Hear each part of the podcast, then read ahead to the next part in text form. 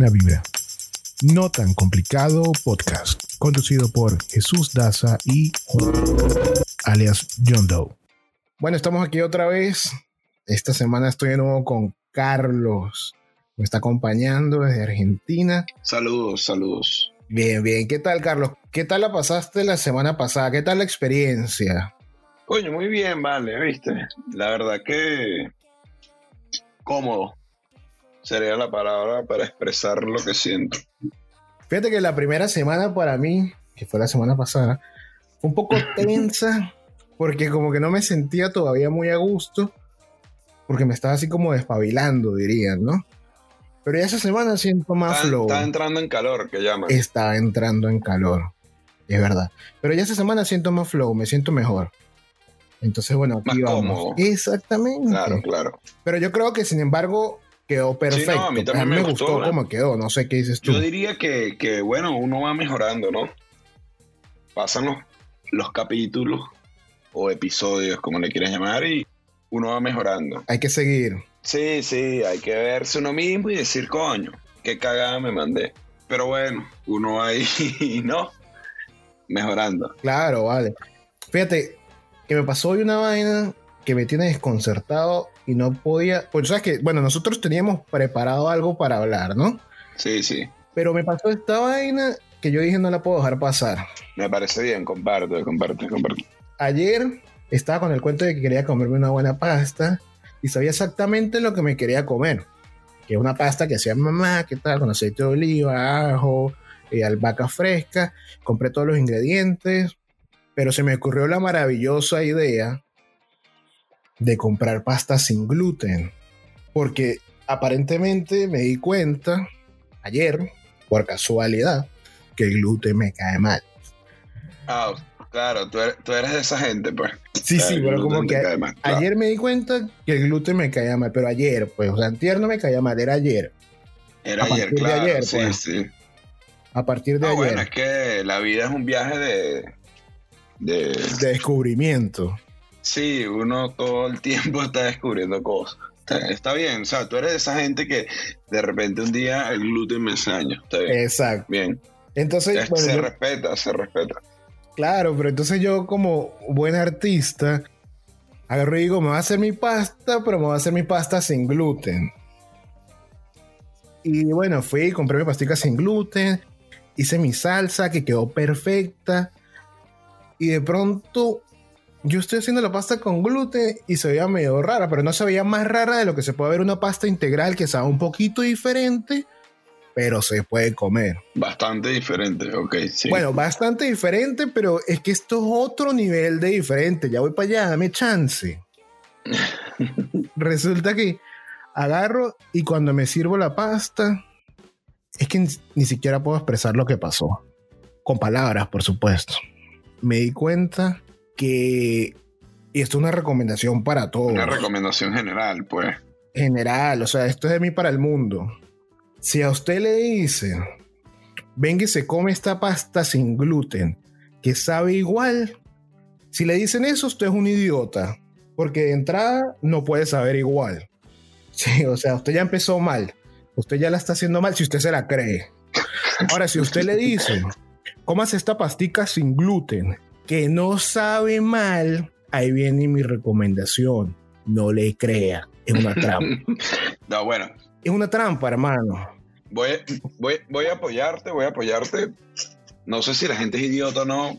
Aquí en este podcast se respetan todas las opiniones. Pero, pero, pero, pero, pero. Coño, hermano, nunca, nunca puede ser lo mismo. Nunca puede ser lo mismo. No puede ser. O sea, yo te explicar una cosa.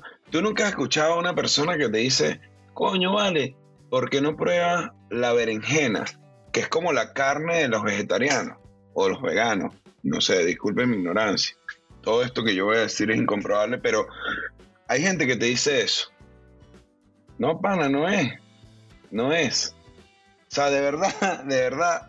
O sea, la berenjena no es O sea, para hablar claro, la carne de los vegetarianos no existe. Exacto. Vamos a, vamos a- eh, por concepto, la carne de los ve- vegetarianos no existe. Entonces, o vegano, llámelo como usted quiera. El, lado que usted quiera tomar. Entonces no me digas, no me diga que la berenjena es la carne de, no, bro, no es, es cero es. Hey, yo no tengo nada en contra de la berenjena, a mí me parece que la berenjena tal bastante noble para lo que tiene, pues. Pero llega un trabajón, hay que echarle la sal, que sude, después meterla en agua, secarla y después para que no se amarga. Coño, la carne no es así, hermano. Tú, usted agarra un pedazo de carne, le echa sal, lo pone en el sartén, listo. Y, que la carne más noble, La claro. No se pone con te dicen que la berenjena, que es un vegetal que es morado, raro, todo el mundo lo usa como un huevo de emoji, y me disculpan las palabrotas, en el WhatsApp, y te dicen, esa es la carne de los veganos. No es, brother. No es. No nos engañemos, pues. Eh, una cosa es una cosa, otra cosa es otra cosa. Y aparte que si no lo cocinas bien, te cae mal. Porque es tóxica. Si no la cocinas lo suficiente, es tóxica. Bueno, imagínate, yo ni siquiera sabía ese fact. Entonces, súmale eso, pues. No es, bro, no, no, no es. No es, no es. No, porque, o sea, si la carne te va a caer mal, tú te das cuenta antes, porque huele feo. ¿Sí me entiendes? O sea, como sí, está dañada, pues está piche, está piche, claro. Exacto, o sea, red flag, huele feo, no te la comas. Si te la comes, bueno, como diría Maluma, tú solita te matas. otra cosa, otra cosa más o menos en el contexto. Coño, pana, dejen de llamar al tofu una vaina que no es. El tofu es tofu. Y yo te voy a decir una cosa, dentro de todo. A mí me gusta el tofu. Me parece que le mete un picante ahí cuando uno se está comiendo una cosa medio asiática. Yo, yo soy ignorante y no sé nada de nada, pero a mí me gusta así. Pero no me digas que, no me digas y que no, bro, ese es el queso de los veganos. No, bro. No. No es, pues, el tofu, pues. como que el queso de los veganos, marín? ¿Cómo así, weón? Si tú eres vegano, no comes queso, weón. Por, por definición, pues. Exacto. Es que es verdad. Que no tiene nada de malo, ojo. Pero, coño, no. Deja, de tratar de engañarme para meterme, pues. No, no, yo no creo que te quieren engañar a ti, creo que se quieren engañar a. No, ni siquiera voy a decir a sí mismo, sino a su tradición, a sus patrones. No, bueno, pero está bien, está bien que uno quiera meter como medio engaño. Lo, que en mi tiempo le decían trampa de rata. a uno mismo. Pues. Explíquese, explíquese porque. No, o sea, que de pronto uno dice, es que no sé cómo explicarlo. Yo te voy a poner un ejemplo. mejor. En la pasta de calabacín, qué vaina más buena. Ok. Qué vaina más buena. Y puede, la textura puede llegar a ser como una pasta normal. Entonces tú de pronto dices, cuando estás en un régimen alimenticio de pasta de zucchini o de calabacín, dices, me voy a comer esta pastica.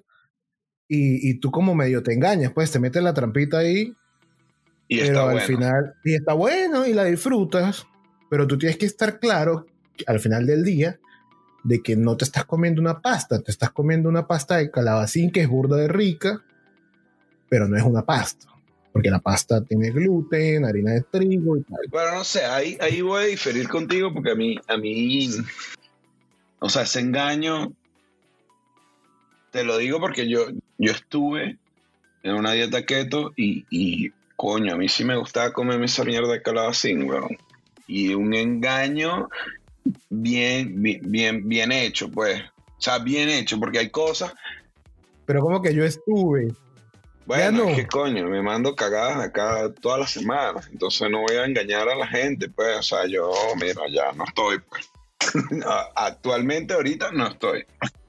Me estoy tomando una birra, full carbo, cero, cero keto, cero keto. Entonces no va a engañar a la gente. Pero bueno, la gente que quiera, que quiera hacer la dieta, yo la hice por un mes y bajé 8 kilos. Entonces, mira, de verdad funciona. Solamente que, bueno, mira, les voy a dar una recomendación. Esto no tiene nada que ver con el tema, pero bueno, caímos con lo de la dieta keto, pero les voy a dar una recomendación a todas esas personas que nos escuchen, que quieran hacer una dieta keto totalmente rígida, o sea, que no flaqueen es simple, o sea, además de la obvia recomendación de que sigan el régimen, porque si no, no sirve, no tomen, muchachos. Yo sé que, que en la dieta keto tú puedes decir, bueno, si tomo whisky o tomo ron o tomo vodka que no tiene carbohidratos, todo eso es verdad, no les va a afectar en, en lo que viene siendo la ketosis. Pero eso sí, prepárense porque el ratón que les da es mundial. O sea, de otro mundo. Se los digo por experiencia. Yo me engañé y la hice por un mes y me echaba palos y un día me levanté y casi me muero. Sea, me iba a morir y bueno, no es, no es una sensación... Sí, no, no, yo me levanté aquí con mi, con mi esposa, para que la gente sepa que John Doe tiene esposa. Eh, yo, me, yo me levanté y dije mis últimas palabras porque me iba a morir. O sea, me sentía terrible. Y la única solución es comer carbohidratos. Y lo peor es que tiene una, una razón científica. Uno cree que, que es que uno se está poniendo viejo, ¿no? Pero no. Es que simplemente cuando uno está en una dieta keto, el hígado se encarga de procesar el, la grasa que uno consume y la convierte en ketones y todo ese toda esa bla bla bla que la gente que haga keto pues sabrá y pues el licor es lo mismo. El licor, el licor lo procesa el hígado. Y empiezan los problemas. Se recalienta, como dice. Claro, claro. Sí me ha pasado, yo he pasado por ahí. Yo también estuve en la dieta keto y yo creo que eso es como un estándar de que el primer mes usted baja 8 kilos, pues yo también bajé 8 kilos. Y de pinga, y es verdad, y uno se motiva mucho de ver el cambio, pero, pero ha sido fuerte. Yo sí no tomé, o sea, tomé muy poco, pues porque es verdad, una de las cosas que usted necesita el otro día de que toma es carbohidratos. Carbohidratos y, y pega, pega, duro, pega, duro. No me pasó esta vez, no me pasó esta vez, pero me pasó hace un año, la primera vez que hice una dieta keto, que bajé un poquito más porque duré más tiempo, fueron como 12 kilos como en dos meses y medio, pero esa vez sí me, me pegó muy feo. Sí, es duro. Yo, yo lo único que puedo rescatar de, mi experiencia con la keto es que, hey, funciona. Funciona y funciona bien. Uno se siente bien. Después la primera semana, la primera semana es dura. Pero después uno se siente bien y, en verdad baja de peso. la, primera la primera semana es lo que llaman la gripe. Sí, yo, a mí, siendo sincero, a mí no me dio los síntomas de la gripe keto que llaman, pero igual me sentí mal de que, o sea, me hace falta comer, o sea, no sé, yo soy muy de comer dulce. Y por ejemplo, en la dieta keto hay un montón de recetas de dulce. Y te voy a decir una cosa, otra vez volviendo al tema de, de sin gluten. Sí, Son mentira son unos dulces malísimos, o sea, mejor mm, cero, pues, o sea, no, no, me pasó, me pasó. dejar los dulces y ya, pues, como una dieta normal. Sí, o sea, como que recordarlos como eran. Sí, pues. sí, mejor, mejor.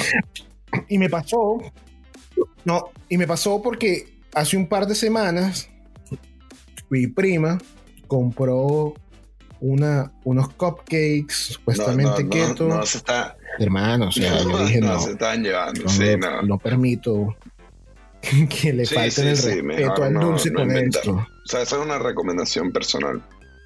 Sí, exacto. Yo le dije a ella, yo le dije, prefiero recordarlos como son en realidad. Pero fíjate que lo que me pasó con la pasta me hizo pensar que uno no puede caerse a mentiras y ya. Que la pasta sin gluten no es pasta. Que la pasta de zucchini es sabrosísima, increíble, pero no es pasta. Y que, y que las hamburguesitas esas de lenteja pueden ser muy ricas, pero no son hamburguesas. Pana, pues. Yo no las he probado. Como, como hamburguesa, o sea, imagínate este escenario. Tú vas a una parrillada, bro. te dicen, ¿qué vamos a comer? Tú, tú preguntas, ¿qué vamos a comer hoy? Eh, hamburguesas, hermano. Y tú dices, coño, fino, gracias. Qué bueno, qué bueno que vine. Y de repente tú muerdes, bro, hamburguesita, lechuga, tomate, pepinillos porque se pusieron exóticos, mayonesa, salsa tomate. Y tú muerdes tú muerdes y en el primer mordisco ves verde, verde de adentro de la hamburguesa. Coño, pana, tú muerdes esa hamburguesa y te sale un verde ahí, o sea, verde.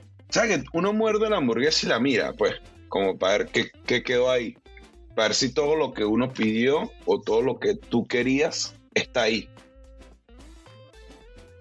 Claro. Y de repente ves el, el, porque claro, es empanizada, ese tipo de hamburguesa es tipo empanizadita, y, y ves el, el, empanizadito entre, entre capa y capa, marroncito, bien, y de repente verde. Y no va, bro. Cero va. No, no es, no es o sea, no tiene buen sabor. Bueno, opinión personal también, ¿no? De repente hay gente que le puede gustar.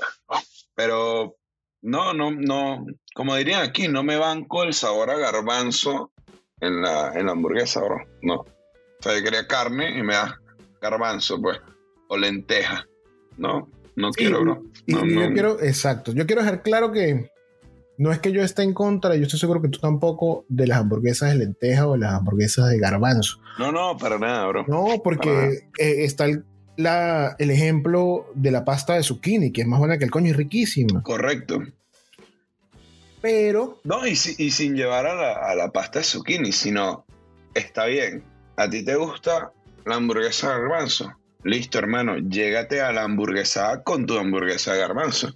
Pero yo no voy a hacer la hamburguesada sabor a garbanzo, porque no, no fluye, pues a mí no me gusta. Y yo estoy haciendo la hamburguesa, yo asumo que si tú vienes a mi casa a comer hamburguesa, es hamburguesa. O sea, no puedes normalizar eso porque eso es, eso es lo, raro, pues, o no lo, no lo malo, pero lo diferente. Va más allá de la normalización porque está bien, tú lo puedes normalizar. Es normal que a ti te guste la hamburguesa de garbanzo o de lenteja o de caraota, lo que tú quieras. Está bien, listo. Pero eso sí, vamos a estar claros en una cosa si tú vas por una hamburguesada, coño, es la hamburguesa de carne. Porque no es por discriminar, pero es así, pues. La hamburguesa es de carne y ya, pues, mundialmente es claro, La hamburguesa es de carne. Si no hagan un movimiento y cambien el nombre, pues, y listo, fino. Por eso es que la hamburguesa de pollo se llama hamburguesa de pollo y no se llama hamburguesa. Correcto, o sea, si tú me llegas, exacto. exacto, si yo voy a tu casa y tú me llegas, coño, bro, eh, te vienes por una hamburguesa y yo te digo, listo, yo voy. Y tú llegas y me dices, nada más hay de pollo.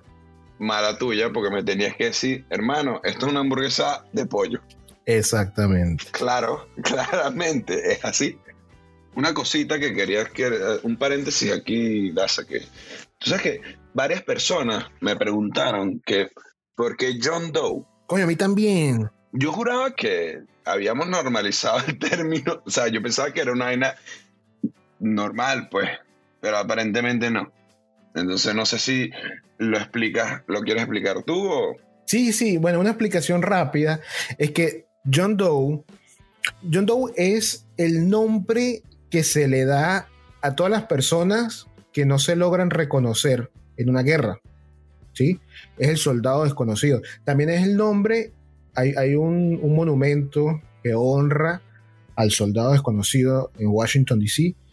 Y el nombre que le dan es John Doe. Es una forma de, decir o de hablar sobre una persona que representa a muchas en este caso, ¿no? O sea, no le van a poner el nombre de un soldado que vivió porque sería un monumento a ese soldado. En cambio, al hablar de John Doe, con el caso de las mujeres de Jenny Doe, habla sobre todas las mujeres, o Jane Doe, perdón, sobre todas las mujeres y todos los hombres, pues todo lo que eso representa. Sí, también es usado de una manera más lapidaria. Se usa en los casos de personas desaparecidas, si aparece una persona y una persona muerta, obviamente, y no tiene identificación, es un John Doe o una Jane Doe hasta que se compruebe la, hasta que se identifique pues la víctima o X. Buena acotación porque lo había olvidado, o sea, lo había olvidado que a mí también me lo preguntaron varias personas. bueno. sí, es que en verdad se escucha, el, término se escucha mucho en películas.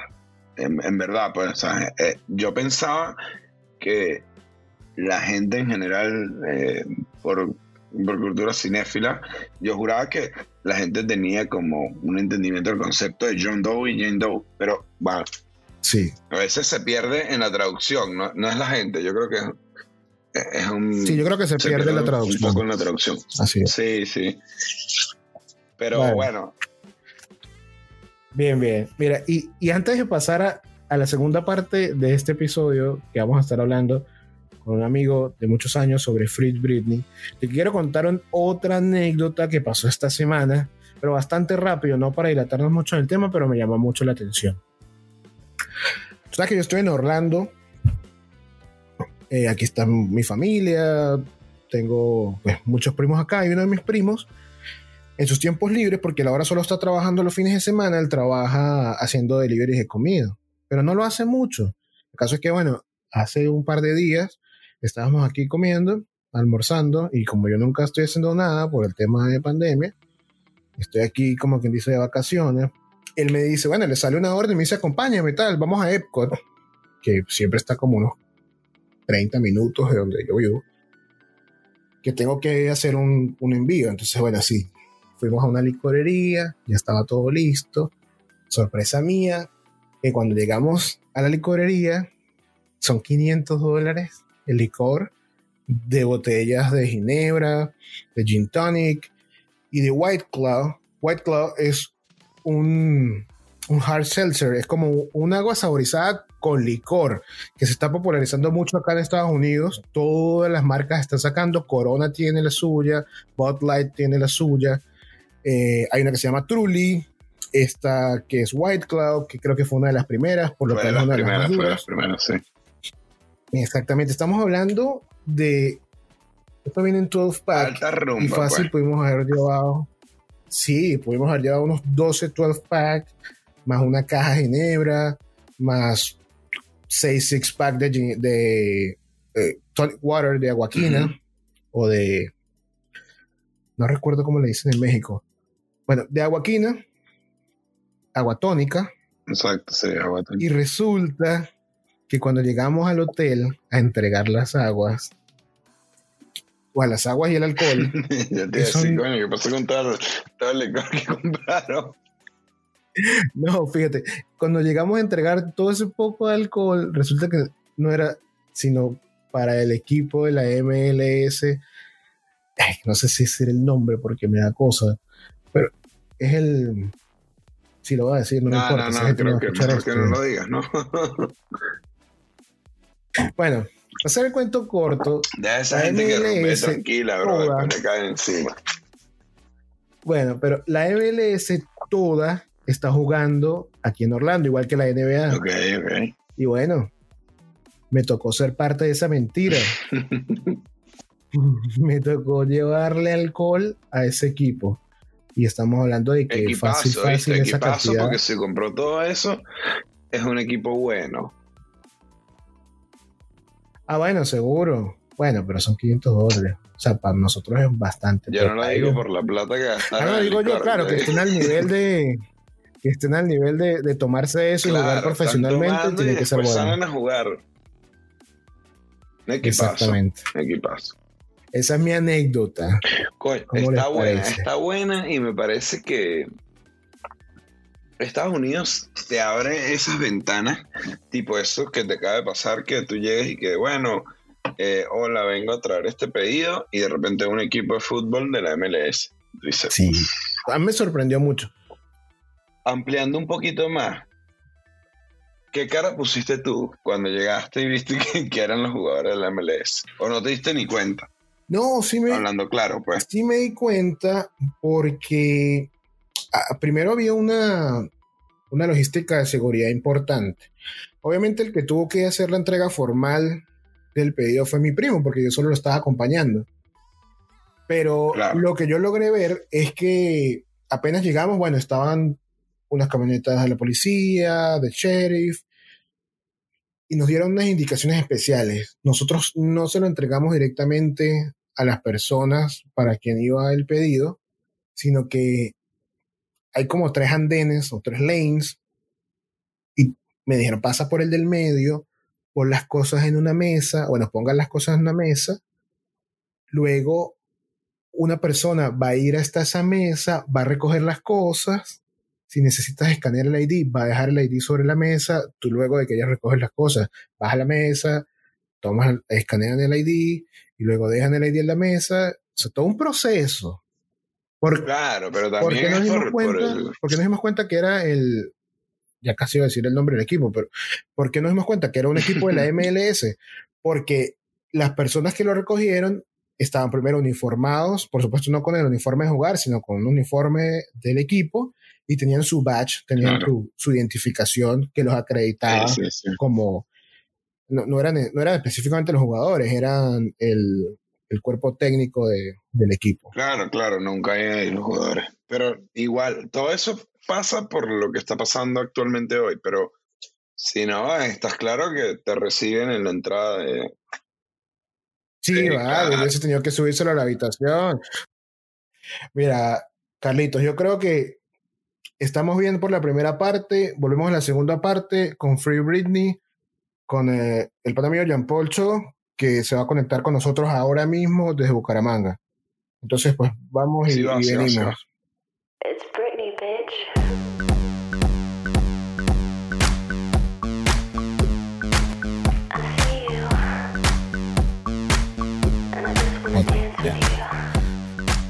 Bueno, en esta segunda parte de No tan complicado podcast tenemos un, invitado.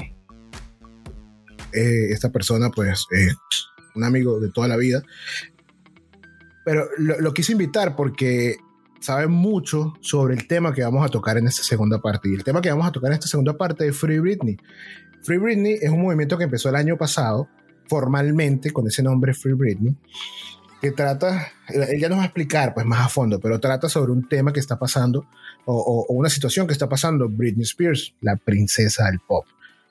Entonces, bueno, les presento a, por supuesto, pues Carlos, mi co-host, va a estar conmigo, va a estar conversando con Jean Polcho. Eh, Jean Polcho está en Bucaramanga y bueno, como ya lo, acabo de decir hace unos minutos, es un amigo de toda la vida. ¿Qué tal, Jean Paul? ¿Cómo estás? Todo bien, ¿ustedes cómo están? Bien. Todo bien, Jean Paul. Chévere. Bien. Perfecto. Mira, eh, como, como venía diciendo, pues te invitamos porque pues tú eres una de las personas que, o la persona quizás que yo conozco que es fan de Britney desde, que, desde que nos conocemos, estamos hablando de unos 25, 27 años, que no sé yo, desde que, desde que Britney todavía no cantaba, yo creo que tú la conocías desde antes, pues. En la iglesia. Y, y ahora está en esta situación, entonces lo que, está, lo que intentamos, lo que me gustaría hacer es que tratemos de de ver, primero, de saber qué onda, o sea, qué es Free Britney o, qué es lo que está pasando con esta mujer que está en todos lados ahora. Listo. Eh, bueno, el movimiento Free Britney, como ya lo dijo, eh, empezó el año pasado y es un movimiento que básicamente empezó por fans eh, a partir de lo que parece ser como una tutela injusta que se le está aplicando a Britney desde hace ya poco más de 12 años. Entonces, para poner como un poquito en contexto, eh, pues obviamente todos conocemos el nombre de Britney Spears y la cantante, de Princesa del Pop, etc. en el 2007 ella entra como en un estado, pues llamémoslo como, como de locura, por decirlo así, en el que todo el mundo seguía paso a paso lo que pasaba con ella, en, como mediáticamente. Y era una persona que eh, empezó a salir mucho, eh, fiestas, de alcohol, drogas, eh, y entró como en todo ese proceso y el mundo empezó a ver mucho como el paso a paso de lo que hacía. En el 2008 ocurre lo que todo el mundo conoce también, que es como el, el public breakdown que tuvo en cámara, donde se rapó la cabeza, donde atacó una camioneta a un paparazzi con, una, con un paraguas. Y a partir de ahí empieza como una preocupación como un poco mayor de que era más que una, una muchacha que estaba saliendo mucho de rumba, sino que había como algo un poquito más oscuro. Entonces, el equipo de ella, eh, en un principio en lo que se dice en preocupación, tanto como por su salud mental, como por sus hijos, por su familia, por su dinero y por sus bienes, deciden empezar a actuar eh, para hacer algo, hacer algo al respecto. Entonces, eh, contratan a una abogada, si no estoy mal es abogada, que se llama Lou Taylor. Y ella propone eh, que lo mejor que se puede hacer es organizar una tutela, eh, en la cual se va a asignar un, pues, un tutor que va a tener la potestad sobre las decisiones importantes eh, de Britney. En un principio, cuando se establece, era una tutela temporal, que iba pues en realidad se dice que lo mínimo son como unos 90 días y puede variar y ser como renovable la tutela. Y eso va en las decisiones mayores, o sea, ella tiene derecho a decidir lo que pasa en su vida diaria, pero eh, compra de bienes o gastos muy grandes o decisiones fuertes no las puede tomar. Entonces hasta ahí como que, digamos como que todo el mundo queda un poco más tranquilo. Sin embargo, entran como muchos aspectos como a través de los años, porque la razón por la cual ella se coloca en esta tutela es porque declararon que ella era mentalmente inestable para poder eh, ser responsable tanto de sus hijos como de sus bienes. Por lo cual nombran a su papá como el tutor responsable de ella. ¿Qué pasa? Que a ella la declaran inestable, es una persona que más o menos la llamaron loca, eh, demente, eh, bipolar, el, como que el diagnóstico legal o real fue que era bipolar y que no puede hacer nada por su cuenta. Sin embargo, muchas cosas que han llamado la atención y se han visto más ahorita es que dos semanas después de que se le asigna la tutela, la pusieron directamente a trabajar. Entonces, ella ya estaba haciendo apariciones en un programa que se llama How I Met Your Mother. Eh, a los, creo que fueron unos 3, 4 meses, ella sacó una canción, eh, Womanizer, que fue como muy popular en el momento, sacó un nuevo disco. O sea, desde que salió, desde que salió Womanizer, ella estaba bajo esta curatela, bajo esta tutela. Exactamente, ya un par de meses antes ya estaba en esto. O sea que fácil pudiéramos decir que, que gran parte del éxito de Britney ha sido dentro de esta curatela. Exactamente. Más o menos un poco más de la mitad de su carrera ha sido dentro de eso. Este, entonces empiezan a surgir como cosas que empiezan a llamar mucho la atención, porque es una persona que supuestamente es totalmente inestable, em, sin embargo es capaz de presentarse en shows en vivo en, pues, en Estados Unidos en el momento, es capaz de grabar este, música, es capaz de hacer videos musicales, es capaz de aparecer dentro de programas de televisión y poco menos de un año se va de gira. Se va de gira por todo Estados Unidos, por toda Europa, o inclusive llegó a Australia en esa gira y siguió trabajando. Digamos que desde el momento de la tutela hasta el 2018, ella siguió trabajando constantemente. Bueno, yo, yo recuerdo, ah, es interesante comentarlo, yo recuerdo que una vez fui a un concierto de Britney, que de hecho fui contigo en Bogotá, y eso fue una locura. Esa mujer, yo dije, o sea, es imposible que una persona que esté, que no esté en sus cabales mentalmente pueda hacer lo que esa señorita hizo o esa señora ya en ese momento hizo con, eh, con, con, esto, con, estas cosas y esos, bailes extraños y locos. Pues. Entonces, es un, es un performance arrechísimo que, que, no es algo que, o sea, va más allá, o sea, es lo lógico, pues va más allá del entendimiento, o sea, normal, pues tú no puedes pensar que una persona que se mueva así, que haga ese tipo de show, que, hace, que haga ese performance, no está en sus cabales. Exacto. Y en, digamos como en el en los tiempos, porque ella termina una gira, que es la que yo te decía con, que hizo como en el 2009, eh, termina la gira en el 2010, llega a esa gira, saca un disco nuevo, termina de sacar ese disco, luego en el 2011 saca otro disco nuevo, se va de gira por todo Estados Unidos, por toda Europa, por Latinoamérica, llega de, toda esta gira, eh, saca una canción nueva, eh, la contratan para ser jueza del Factor X en Estados Unidos. Entonces, eso es otra cosa que llama la atención. Si una persona no puede tener el juicio suficiente para decidir si puede ir por un Starbucks o no, ¿cómo puede ser una jueza de un programa donde tiene a cargo, en este momento ya era a cargo de los adolescentes del programa, tiene a cargo como 10, 12 personas que tiene que entrenar para presentarse en vivo? Eh, y no solamente, sino lo que decías de lo que ella hace en el escenario. O sea, ella eh, en los, sus espectáculos, ella se cuelga de arneses, ella sale, no sé, en plataformas grandes, o sea, hay como muchas cosas que una persona inestable realmente no podría hacer. Y, e inclusive, ya para el 2012, varios medios de comunicación ya estaban hablando de que era un poquito extraño de que esa tutela que iba a ser simplemente temporal ya llevase para ese entonces eh, cuatro años.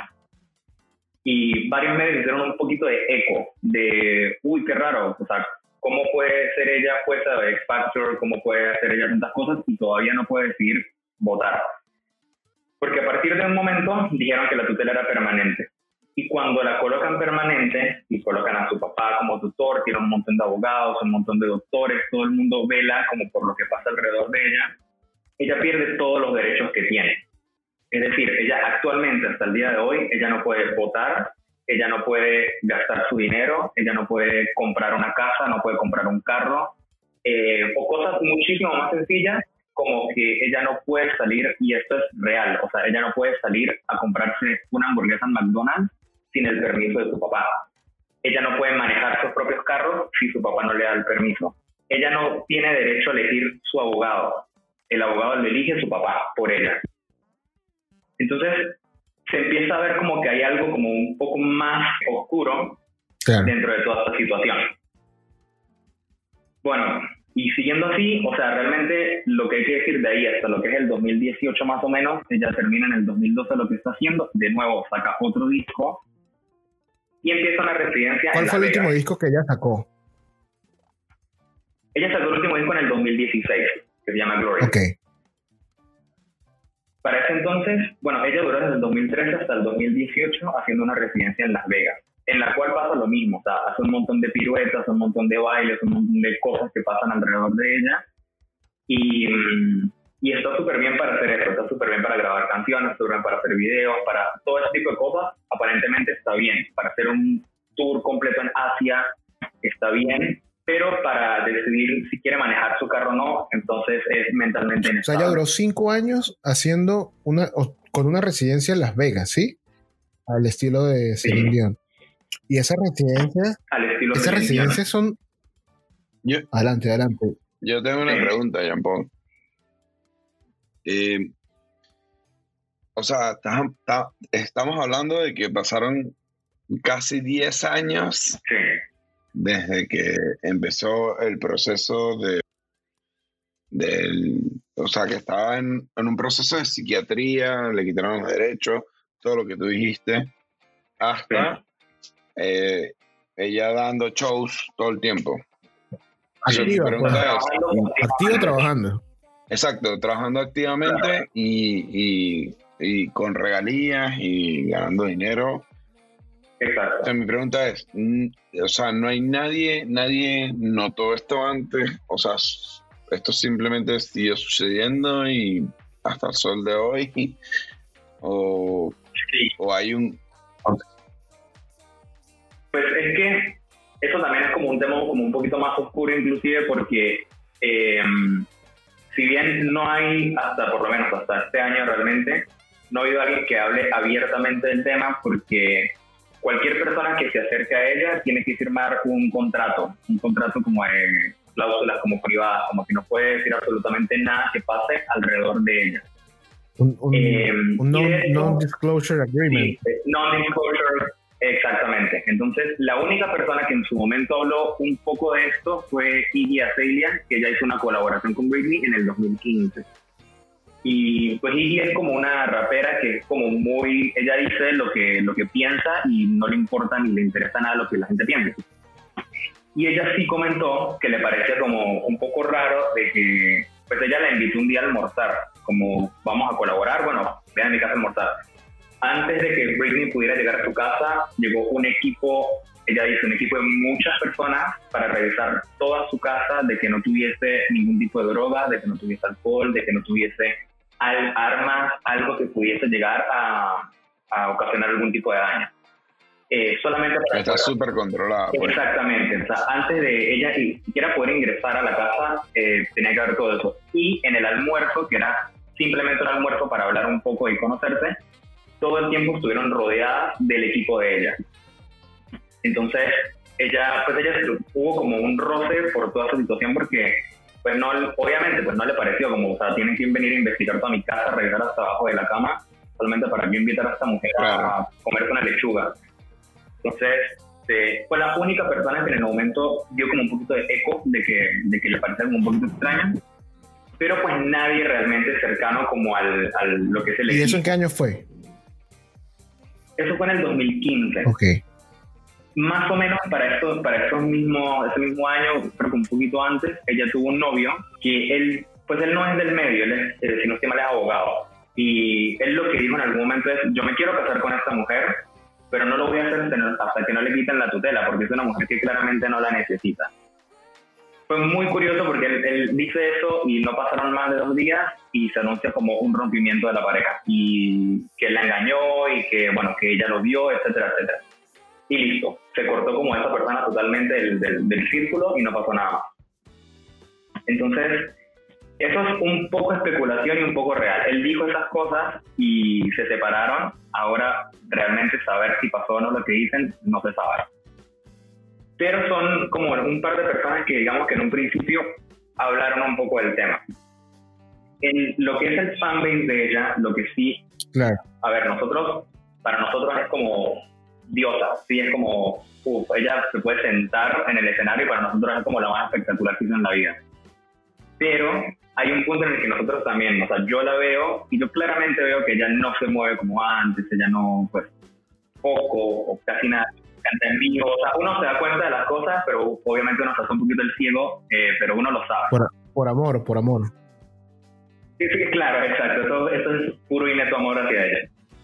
Pero bueno, ahorita ya un poco leyendo más sobre eso, pues uno se informa con un poquito más de cosas y hay como, antes inclusive del, 2000, del 2008 que, que, se produjo esto, ya había un indicio de que había mucho control por parte de su equipo hacia lo que es la, la música de ella. Y una de las cosas que se habla mucho actualmente es que desde que ella inició su carrera, eh, lo que nosotros conocemos como la voz de ella no es la voz real de ella, es lo que se llama como el baby voice, que le dijeron a ella que tenía que hacer para sonar más llamativa, para ser más sexy, para hacer lo que es.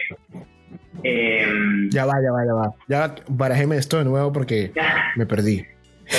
¿Cómo así? Es, que la cosa es que, o sea, realmente lo que, lo que habla mucho en, lo que es el fanbase de Britney es que todo esto es ocasionado básicamente por el equipo de ella. ¿sí? Es un equipo súper controlador y que es básicamente todo por dinero, que es como la sospecha más más clara que podemos tener. Entonces, como que se empieza a remontar desde un principio de su carrera. Cuando nosotros escuchamos la voz de ella de antes del contrato de Baby One More Time, de todo lo que conocemos, cuando ella cantaba sus recitales en vivo, ella tiene una voz súper grave y súper profunda. Y luego la escuchamos en Baby One More Time y el resto de su carrera y es esa voz de bebé que conocemos. Entonces, a lo largo de la carrera, obviamente, eh, y, o sea, como que tratar de hacer una voz que no es la natural daña las cuerdas vocales, entonces como que esa es una de las razones por las cuales ella no canta mucho en vivo porque no puede mantener esos tonos de voz que no son los de ella propios.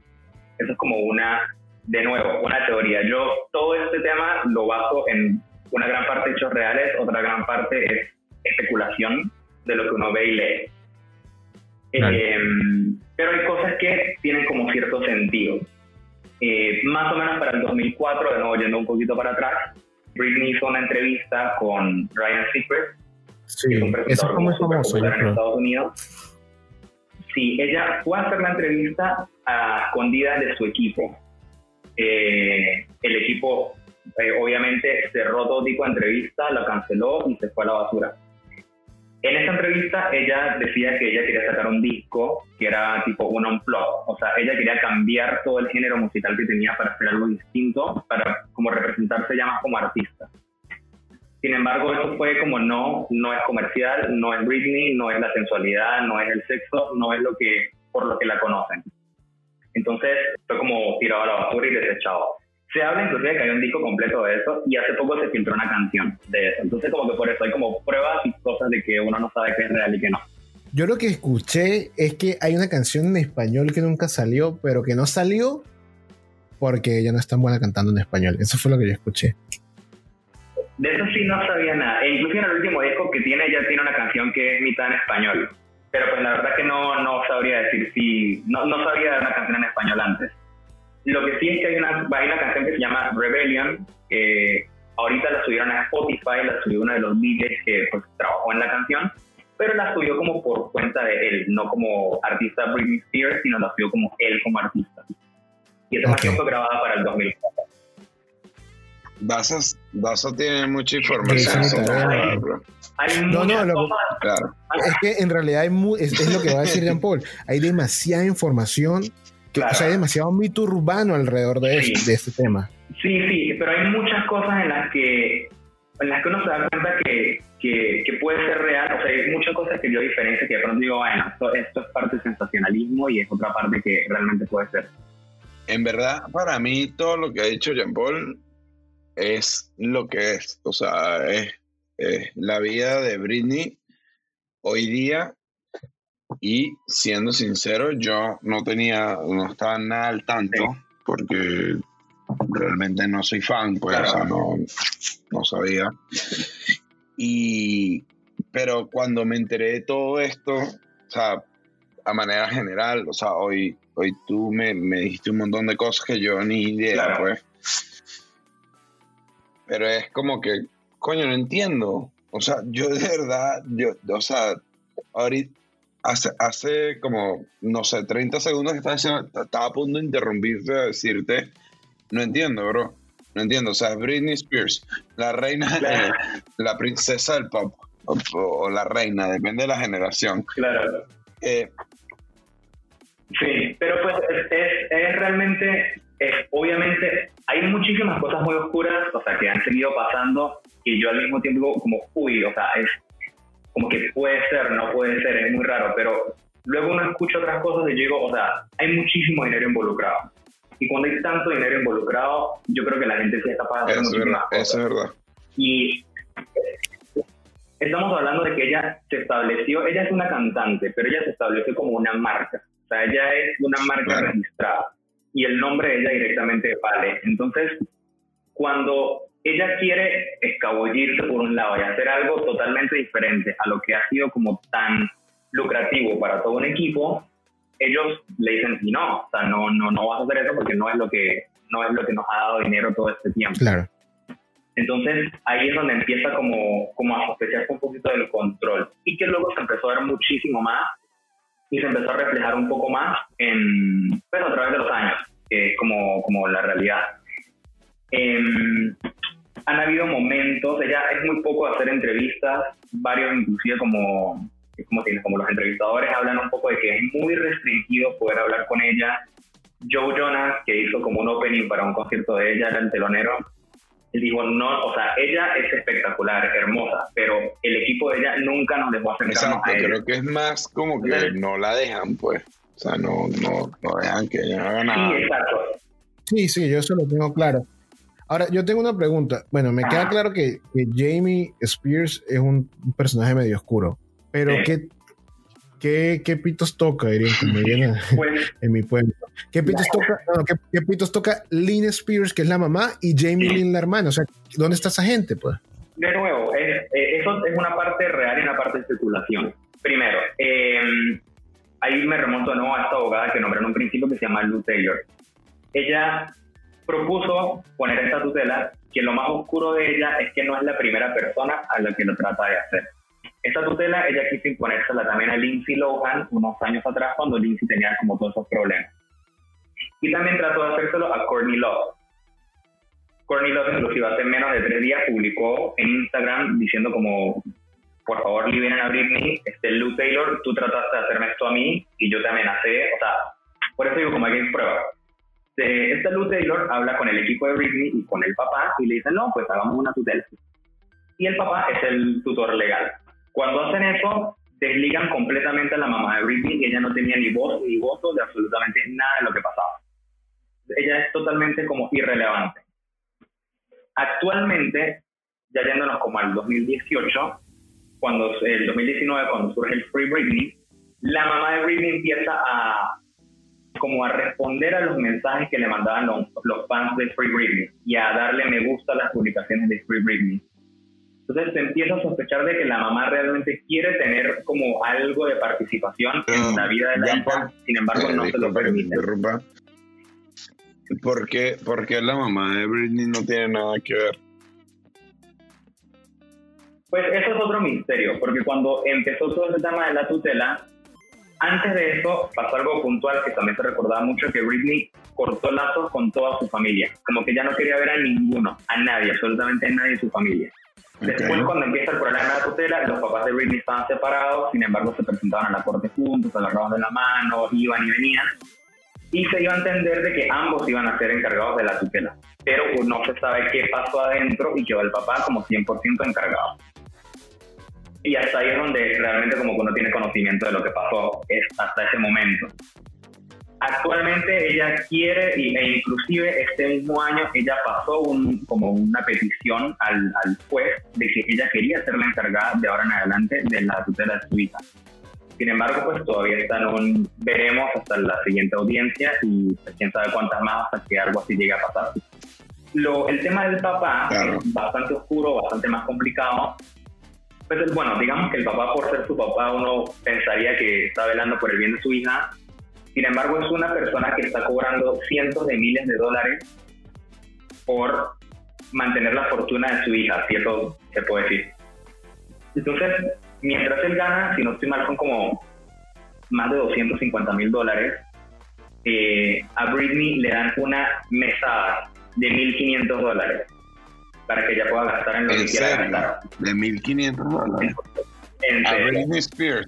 Sí, entonces eh, Exacto. Entonces ahí empieza algo muy chistoso para, para, el mundo porque es, primero, ella es, la artista, la que el dinero. Entonces estamos hablando de que ella se estima de que en lo que fue eh, su residencia en Las Vegas y su tour por Asia, ella hizo más de 200 millones de dólares. No vale, ¿cómo la Y actualmente, hasta el día hasta, no, y hasta el día de hoy, según estudios, se estima que su fortuna eh, no pasa los 55 millones de dólares. Entonces la gente se pregunta, ¿dónde está el dinero?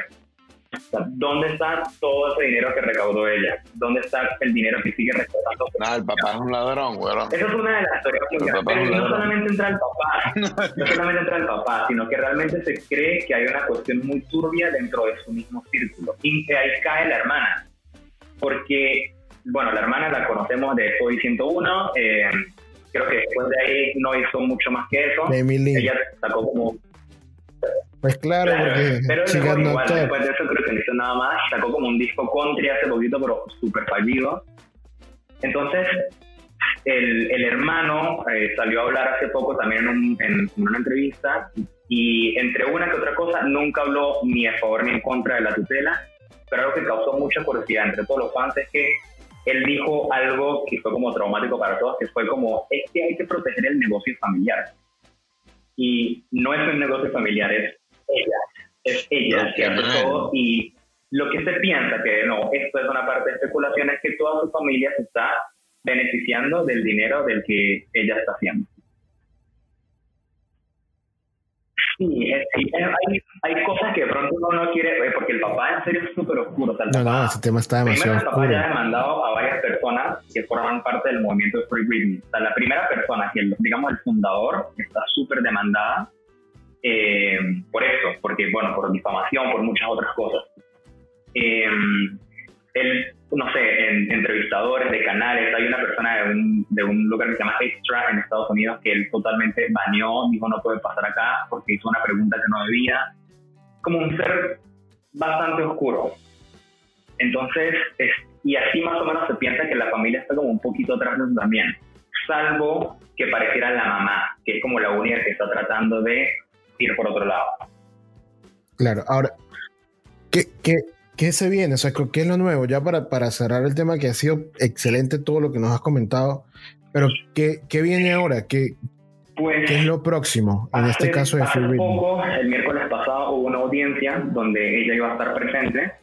Eh, sin embargo, como que hubo unos problemas de conexión, unas personas como que no se querían salir. Era una, una audiencia virtual. Este, en fin, eh, ella no pudo aparecer la jueza dijo, eh, yo voy a tomar una decisión cuando escuche su versión de la historia. Si yo no la escucho, no tomo decisión. Y se reprogramó para el 19 de agosto. Entonces el 19 de agosto se va a hacer otra audiencia con ella presente, donde ella cuente cómo se siente ella y qué le pasa. Entonces ese es como el, rayo de esperanza que hay como para terminar con, con, con esto o ver qué, qué, hacen después de esto. No sabemos qué va a pasar en realidad, pero pues es como lo único que, que está ahí, como presente por ahora. Bueno, ya veremos qué pasa con Britney. De todas maneras, ya sabes, luego del 19 de agosto te esperamos para que nos cuentes qué pasó con esa pobre mujer. Listo, cómo. Sí, por favor, yo, o sea, otro experto no quiero. Carlos, ya, Carlos ya está como que coño, o sea, ahora tengo todos los días que andar preocupándome por Britney también, porque ahora me quedé preocupado, me quedé preocupado. No, no, no, en verdad, en verdad, eh, no, en verdad, no, no. O sea, yo escucho por ahí, porque yo también escucho otro tipo de podcast, ya habían hablado del tema, sí. pero, pero coño, no así, pues. Jean Paul, o sea, tiene un insight de verdad de años. Ah, bueno, que... No, yo me imagino, yo me imagino, bro, yo me imagino, pero, pero, o sea, de verdad, casi que te ponen en el sitio de, de Britney, que es arrecho, es, difícil, es arrecho, es, es arrecho, bailar así es arrecho, pero bueno. Bueno, no, Jean Paul, Muchas gracias, en serio, muchas gracias. Yo, yo no esperaba menos, yo no esperaba, en serio no esperaba menos. Yo sabía que, que usted era el hombre que nos iba a sacar de estas dudas. Gracias por, por esta entrevista. Bueno, muchas gracias, Jean Paul. Estamos en contacto entonces. Igualmente. Vale, perfecto. Muchas gracias. Igual, chao. No tan complicado es una producción de Oma Agency. Escúchanos a través de Google Podcast, Apple Podcast, Spotify y YouTube. Síguenos en redes sociales como arroba no tan complicado. Esto ha sido todo por esta semana y nos vemos en una próxima oportunidad.